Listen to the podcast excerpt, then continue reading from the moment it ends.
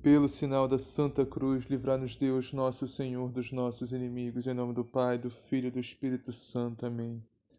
Creio em Deus Pai, Todo-Poderoso, Criador do céu e da terra, e em Jesus Cristo, seu único Filho, nosso Senhor, que foi concebido pelo poder do Espírito Santo, nasceu da Virgem Maria, padeceu sob Pôncio Pilatos, foi crucificado, morto e sepultado, desceu à mansão dos mortos ressuscitou o terceiro dia, subiu aos céus, está sentado à direita de Deus Pai Todo-Poderoso, donde há de vir a julgar os vivos e os mortos.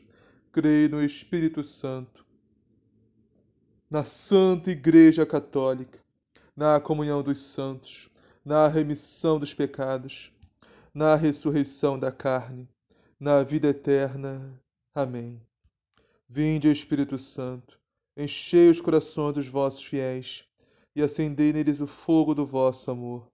Enviai, Senhor, o vosso Santo Espírito, e tudo será criado, e renovareis a face da terra. Ó Deus, que instruíste os corações dos vossos fiéis, com a luz do Espírito Santo, fazei que apreciemos retamente todas as coisas, segundo o mesmo Espírito, e gozemos sempre de suas consolações por Cristo nosso Senhor. Amém. Liturgia da Palavra, 7 de abril de 2021, quarta-feira da oitava da Páscoa. Primeira leitura. Leitura dos Atos dos Apóstolos. Naqueles dias, Pedro e João subiram ao templo para a oração das três horas da tarde. Então trouxeram um homem coxo de nascença, que costumavam colocar todos os dias na porta do templo, chamada Formosa, a fim de que pedisse esmolas aos que entravam. Quando viu Pedro e João entrando no templo, o homem pediu uma esmola. Os dois olharam bem para ele, e Pedro disse: Olha para nós. O homem fitou neles o olhar, esperando receber alguma coisa.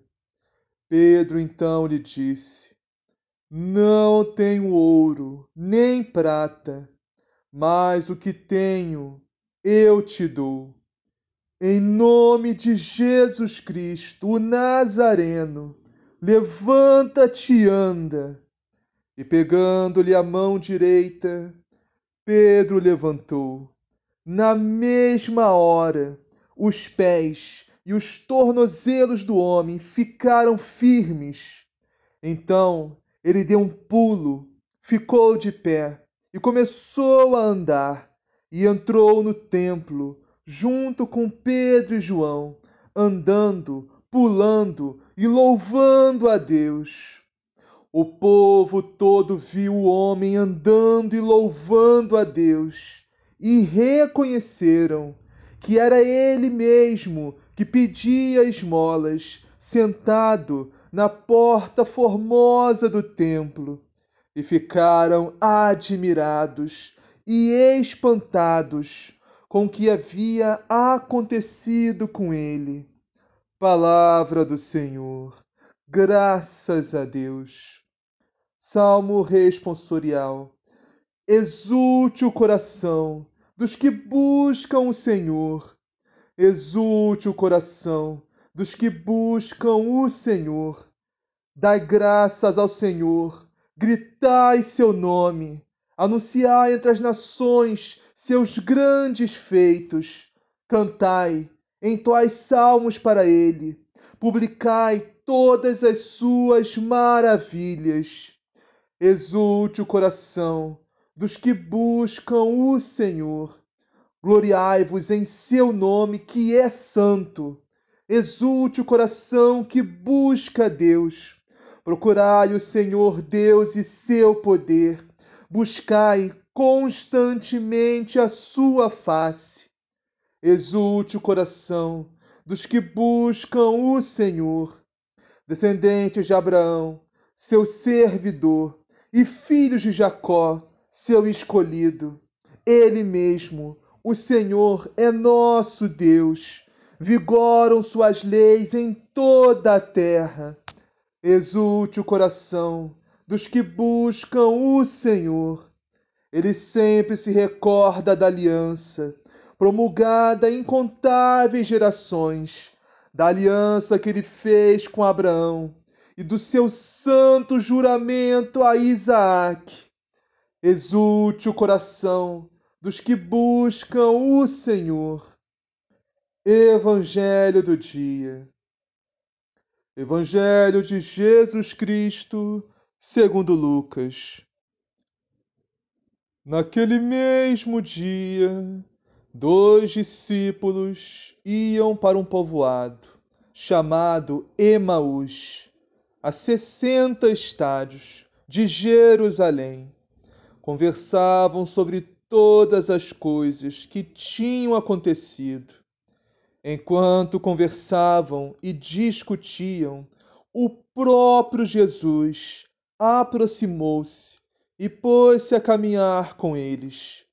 Os seus olhos, porém, estavam como que impedidos de reconhecê-lo. Então Jesus perguntou: O que andais conversando pelo caminho? Eles pararam com um rosto triste e um deles, chamado Cleofas, lhe disse: És tu o único peregrino em Jerusalém que não sabe o que lá aconteceu nesses dias? Ele perguntou: Que foi? Eles responderam: O que aconteceu com Jesus, o Nazareno, que foi um profeta, poderoso em obras e palavras, diante de Deus e diante de todo o povo os chefes dos sacerdotes e as nossas autoridades o entregaram para ser condenado à morte e o crucificaram. E nós esperávamos que ele fo que fosse ele quem libertaria Israel. Mas, com tudo isso, já faz três dias que essas coisas aconteceram. É verdade que algumas mulheres dentre nós nos deixaram espantados. Elas tinham ido de madrugada ao túmulo e, como não encontraram o corpo dele, voltaram dizendo que tinham visto anjos, os quais afirmavam que ele está vivo. Alguns dos nossos foram ao túmulo e encontraram a situação como as mulheres tinham dito. A ele, porém, ninguém viu. Então Jesus lhes disse: Como sois sem inteligência e lentos para crer em tudo que os profetas falaram. Não era necessário que o Cristo sofresse tudo isso para entrar em sua glória? E começando por Moisés e passando por todos os profetas, explicou-lhes em toda a Escritura o que se referia a ele. Quando chegaram perto do povoado para onde se encaminhavam, ele fez de conta que ia adiante. Eles, porém, insistiram: Fica conosco, pois já é tarde e o dia está declinando. Ele entrou para ficar com eles. Depois que se pôs à mesa com eles, tomou o pão, pronunciou a bênção, partiu e deu a eles. Então os olhos dele se abriram e o reconheceram. Ele, porém, desapareceu da vista deles.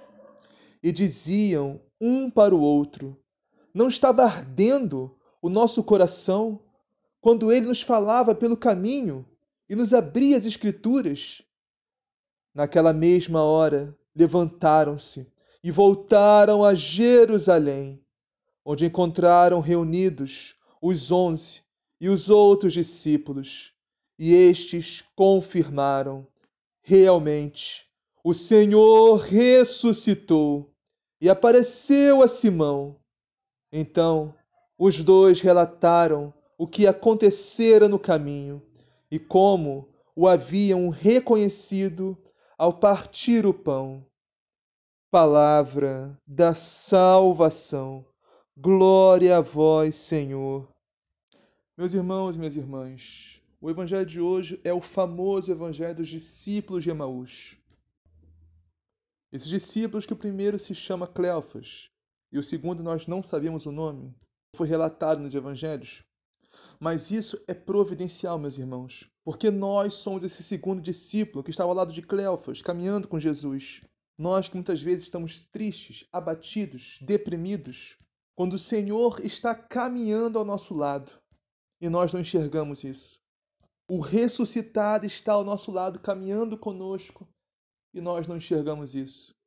Por isso sofremos, ficamos tristes, deprimidos, abatidos. Vamos meditar isso ao longo desse evangelho.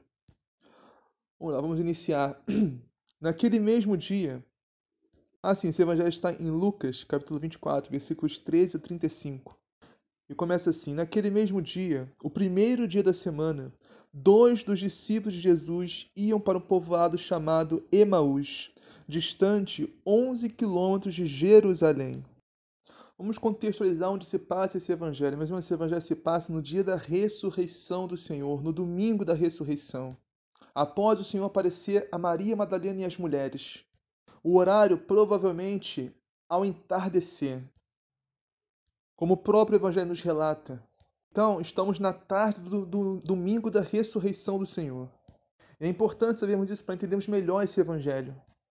Então, os discípulos iam para um povoado chamado Emaús, distante 11 quilômetros de Jerusalém, ou seja, Emaús, muito provavelmente, era onde esses discípulos moravam antes de largar tudo para seguir Jesus. Então, muito provavelmente eles estavam voltando para casa, tristes, abatidos, deprimidos, decepcionados, sem esperanças, desolados. E diz a palavra que eles demoraram porque muito provavelmente eles saíram de manhã. Que Jesus apareceu às mulheres de manhã. E o Evangelho nos fala que eles conversaram com essas mulheres. Então, eles saíram de Jerusalém de manhã e demoraram até praticamente o anoitecer para andar 11 quilômetros. Então, eles estavam se arrastando, meus irmãos, se arrastando, estavam andando, estavam se arrastando, tanta tristeza. Porque quem caminha sabe disso, meus irmãos. 11 quilômetros não são muita coisa. 11 quilômetros a gente, pode, a gente faz andando tranquilamente umas duas, três horas. Os homens estavam de manhã até de noite para andar 11 quilômetros.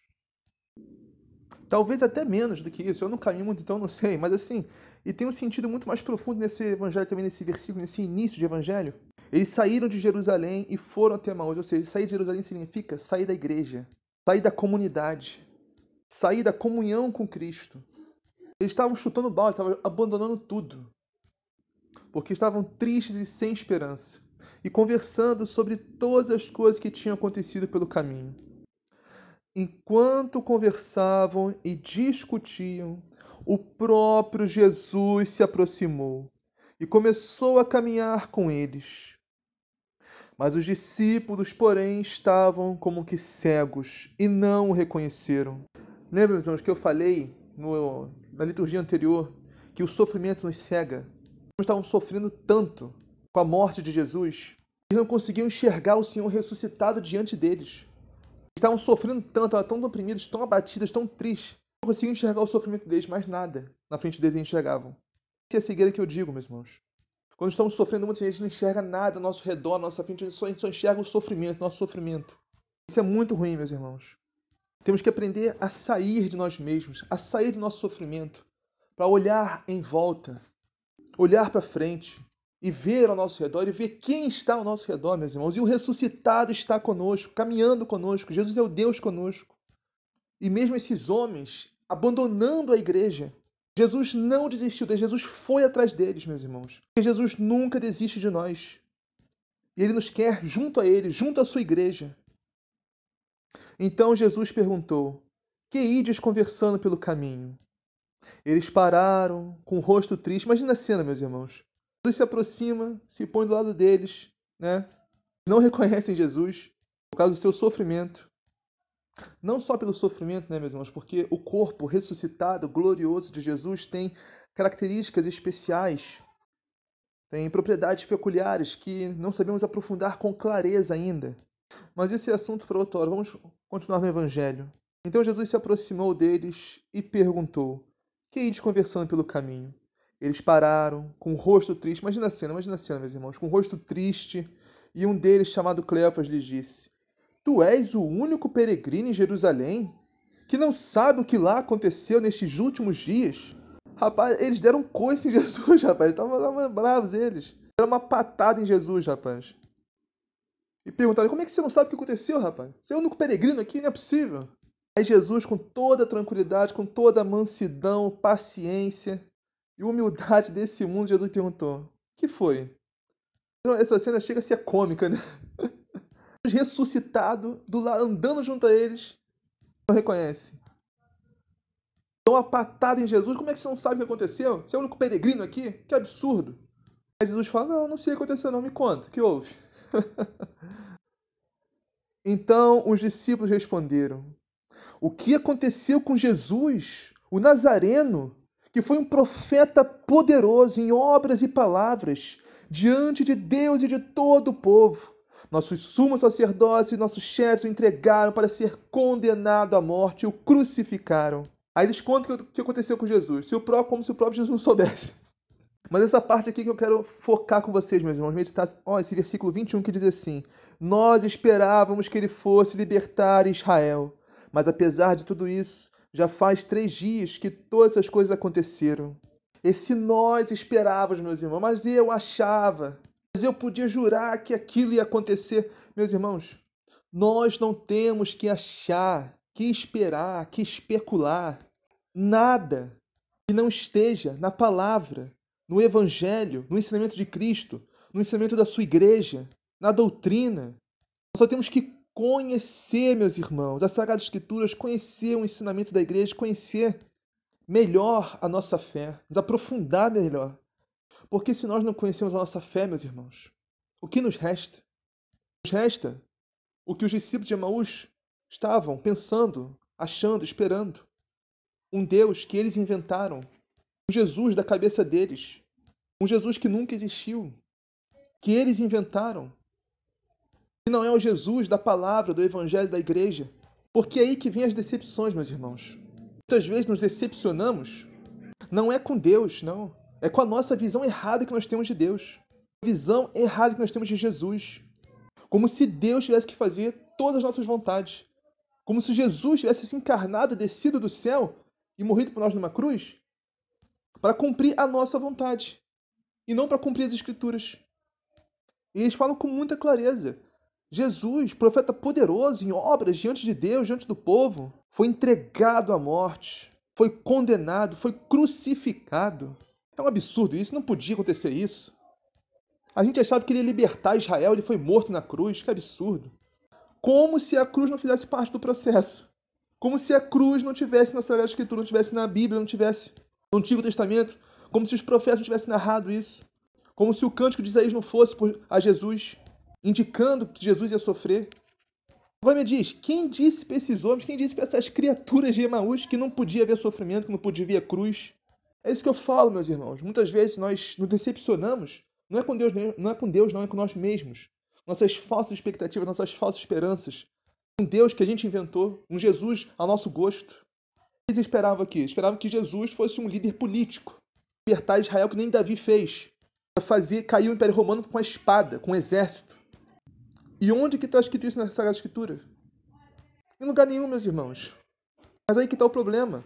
Quando não, não conhecemos a Sagrada Escritura, não conhecemos as profecias, não conhecemos nossa própria fé, a gente inventa uma fé ao nosso gosto, à nossa maneira. Uma fé que só existe na nossa cabeça.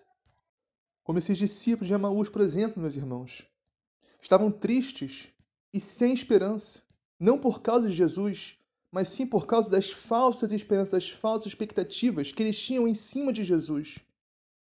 Não que eles estivessem errados a respeito que Jesus ia mesmo libertar Israel.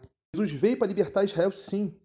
Mas a questão é quando Jesus ia fazer isso e como Jesus ia fazer isso que eles estavam errando. Na cabeça deles, a cruz não fazia parte do processo.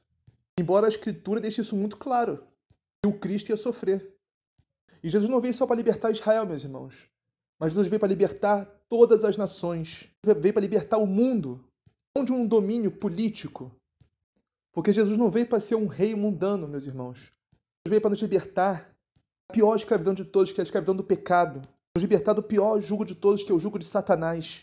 e nos livrar da pior morte de todas, que é a morte eterna. E Jesus veio para ser o Rei dos Reis, o Senhor dos Senhores, o Rei e Senhor de uma nação específica, mas de todas as nações, meus irmãos, de todo o universo. Isso que eles não tinham compreendido ainda. Por isso estavam tristes e sem esperança. Eu não tinham entendido ainda a missão de Jesus, a missão do Cristo. Foi plenamente, perfeitamente cumprida por Jesus Cristo. Então Jesus, percebendo esse equívoco dele, equívoco dos discípulos de Emaús em relação a ele próprio e as Escrituras, Jesus chamou ele na chincha. Jesus descascou eles mesmo. Jesus disse. Então Jesus lhes disse: Como sois sem inteligência e lentos para crer em tudo que os profetas falaram. Será que o Cristo não deveria sofrer tudo isso para entrar na sua glória? E começando por Moisés e passando pelos profetas, explicava aos discípulos todas as passagens da Escritura que falavam a respeito dele. Jesus foi destrinchando as Escrituras apontando todas as passagens que falavam dele próprio, do Cristo. Jesus foi abrindo a inteligência deles, meus irmãos, enxergar a verdade, para abandonarem suas falsas esperanças, expectativas, convicções e ilusões a respeito de Jesus, do Cristo, enxergarem a verdade que está na Sagrada Escritura e que tudo o que aconteceu com Jesus é o cumprimento disso. E Jesus fez isso por bem deles, meus irmãos. Às vezes temos que falar com mais firmeza, mais autoridade mesmo, porque com muita elegância, com muita fineza, muita educação, Jesus chamou para eles: vocês são burros, vocês são muito burros, como vocês não enxergam? Entendeu? Jesus disse: eu chamo eles de burro, mas com muita elegância, com muita, sabe, educação, com muita mansidão, com muita humildade, chamam eles de burros. Ele disse: como sois lentos e sem inteligência. Vamos supor que você é uma mãe, né? Aí a professora chama, chama no canto e diz: olha, é, o seu filho é meio lento, meio sem inteligência, sabe? tá chamando o quê? Chamando seu filho de burro. Mas isso, meus irmãos, é por bem de eles acordarem, eles enxergar a verdade. Tem um salmo que diz também: quando o justo me bate é um favor. Acho que é o salmo 140 ou 141. Então Jesus destrinchou as escrituras e abriu a inteligência deles para entenderem a palavra. Foi andando, foi andando com eles pelo caminho. Então, quando chegaram perto do povoado para onde iam, Jesus fez de conta que ia mais adiante. Eles, porém, insistiram com Jesus, dizendo: Fica conosco, Senhor, pois já é tarde e a noite vem chegando. Jesus entrou para ficar com eles. Esse fica conosco, meus irmãos, é muito profundo também o significado desse versículo. Tem uma oração lindíssima de São Padre Pio, só com esse versículo. Fica conosco, Senhor. Hoje é tarde e a noite vem chegando. A noite, meus irmãos, das tribulações, a noite das adversidades, a noite das provações. Esse fica conosco, Senhor, meus irmãos, é não nos abandone, Jesus. Fica conosco, venha morar conosco, Senhor. Não quero nunca mais largar de ti, Senhor. Venha habitar na nossa alma, Jesus. Venha habitar no nosso espírito. Venha ser um conosco. Fica conosco, Senhor claramente nos recordando, meus irmãos, a vida em estado de graça, a vida unido a Cristo e a sua igreja, a vida sacramental, a vida com a confissão em dia, a vida participando das santas missas, no mínimo aos domingos, congando do corpo e o sangue de Cristo. Isso significa se fica conosco, Senhor. Deixe cair no pecado, na tentação, vos, expulsar de nós, de nossa alma, do nosso espírito, com as nossas maldades, nossas malícias, iniquidades e transgressões. Nos deixe cair em pecado, Senhor. Fica conosco, Senhor. Já é tarde e a noite das tribulações, das provações, das adversidades vem chegando. Fica conosco, Senhor. E diz a palavra, meus irmãos, Jesus entrou para ficar com eles, porque Jesus nunca recusa, meus irmãos, ficar conosco. Ele quer ficar conosco sempre. Agora a pergunta é: nós queremos ficar com Ele sempre? Ou preferimos o pecado, o mundo, as trevas, a mentira? Os próximos versículos agora, meus irmãos, que terminam esse evangelho, falam a respeito da Eucaristia. Vamos aprofundar agora, vamos aprofundar amanhã apenas, porque o último versículo de hoje, desse evangelho, é o primeiro versículo de amanhã, do evangelho de amanhã. Termina hoje e inicia o evangelho de amanhã. Vou deixar para meditar sobre a Eucaristia amanhã. Vou comentar brevemente o restante desses versículos. Vamos aprofundá-los. E termina assim o evangelho. Quando Jesus se sentou à mesa com eles, tomou o pão, abençoou, partiu-lhes e distribuía. Ou seja, a mesma coisa que Jesus fez na última ceia, antes de ser entregue. Instituiu a Eucaristia. Jesus tomou o pão, abençoou, ou seja, deu graças. Eucaristia significa ação de graças. Partiu e o deu aos seus discípulos. Só faltou Jesus falar: Tomai e comei, isto é meu corpo e meu sangue. Mas não precisou de falar ele falar isso mesmo, porque eles já tinham entendido. No que Jesus distribuiu o pão, como diz o próximo versículo, os olhos dos discípulos se abriram e eles reconheceram Jesus. Dentro do partir do pão, ou seja, no momento da comunhão, aquele pão que não é mais pão, mas sim é o corpo e o sangue de Cristo. Isso, meus irmãos, é muito significativo. Jesus permitir que eles os reconhecessem no partir do pão. E é mais significativo ainda Jesus desaparecer após o partir do pão, como diz o Evangelho. Jesus, porém, desapareceu da frente deles. Ou seja, Jesus está dizendo claramente: vocês não precisam me ver, porque eu já estou neste pão. Minha presença real está aí, em corpo, sangue, alma e divindade. Porque lembra que os discípulos pediram? Fica conosco, Senhor. E Jesus ficou com eles, meus irmãos. Jesus não foi embora. Jesus permaneceu com eles, na sua presença real na Santíssima Eucaristia. Então um disse ao outro: Não estava ardendo nosso coração quando ele nos falava pelo caminho e nos explicava as Escrituras? A pergunta agora é, meus irmãos: será que o nosso coração arde quando nós ouvimos Jesus nos, explicar as Escrituras? Pois o próprio Jesus nos explica as Escrituras, meus irmãos, em toda a homilia, em toda a Santa Missa. Será que o nosso coração arde com a homilia do Padre? Nosso coração arde quando um sacerdote um missionário, um pregador católico nos explica as Escrituras? Naquela mesma hora, eles se levantaram e voltaram para Jerusalém, onde encontraram os onze reunidos, ou seja, Judas tinha se enforcado. Era doze, mas só que Judas se enforcou, se matou, não confiou na misericórdia do Senhor. Desesperou com a sua salvação e se matou. Então só tem onze discípulos, onze apóstolos, junto com os outros. E estes confirmaram, realmente, o Senhor ressuscitou e apareceu a Simão, ou seja, Pedro. Então, os dois contaram o que tinha acontecido no caminho de Emaús e como tinham reconhecido Jesus ao partir o pão, ou seja, esse último versículo agora que começa o Evangelho de amanhã. Então, meus irmãos, recapitulando a meditação de hoje, conhecer mais a nossa fé, nos conhecer mais a palavra, o Evangelho, as Escrituras, a doutrina, os ensinamentos da igreja, para não formarmos dentro de nós, na nossa mente, uma fé falsa, uma falsa fé, falsa esperança, falsa expectativa e ilusão a respeito de Jesus, de Deus. Vamos nos alicerçar na rocha que é Cristo e a sua igreja. No que a gente acha, no que a gente supõe, no que a gente espera. Vamos nos alicerçar, meus irmãos, na fé, na igreja, na tradição de mais de dois mil anos. Nos ensinamentos do próprio Cristo, que perpetua pelos séculos através da sua igreja. Vamos dizer, meus irmãos, todo dia, fica conosco, Senhor. Não nos deixes, Senhor, não nos abandone, Senhor. Queremos sempre estar contigo, Senhor. Esteja conosco nas tribulações, nas provações, nas adversidades dessa vida. Esteja sempre conosco, Senhor. Nos fortaleça com a sua graça cada dia mais, para que digamos sempre não ao pecado, ao mundo, tudo aquilo que quer nos fazer perder a nossa salvação. Digamos sempre sim à sua palavra, ao seu evangelho, ao seu ensinamento, à sua igreja, à sua vontade. Assim seja, amém. Pai nosso que estás no céu, santificado seja o vosso nome, venha a nós o vosso reino, seja feita a vossa vontade, assim na terra como no céu. O pão nosso de cada dia nos dá hoje, perdoai as nossas ofensas, assim como nós perdoamos a quem nos tem ofendido. E não os deixeis cair em tentação, mas livrai do mal. Amém. Ave Maria, cheia de graça, o Senhor é convosco, bendito sois vós entre as mulheres. Bendito é o fruto do vosso ventre, Jesus. Santa Maria, Mãe de Deus, rogai por nós, pecadores, agora e na hora de nossa morte. Amém. Glória ao Pai, ao Filho e ao Espírito Santo, assim como era no princípio, agora e sempre, por todos os séculos dos séculos. Amém.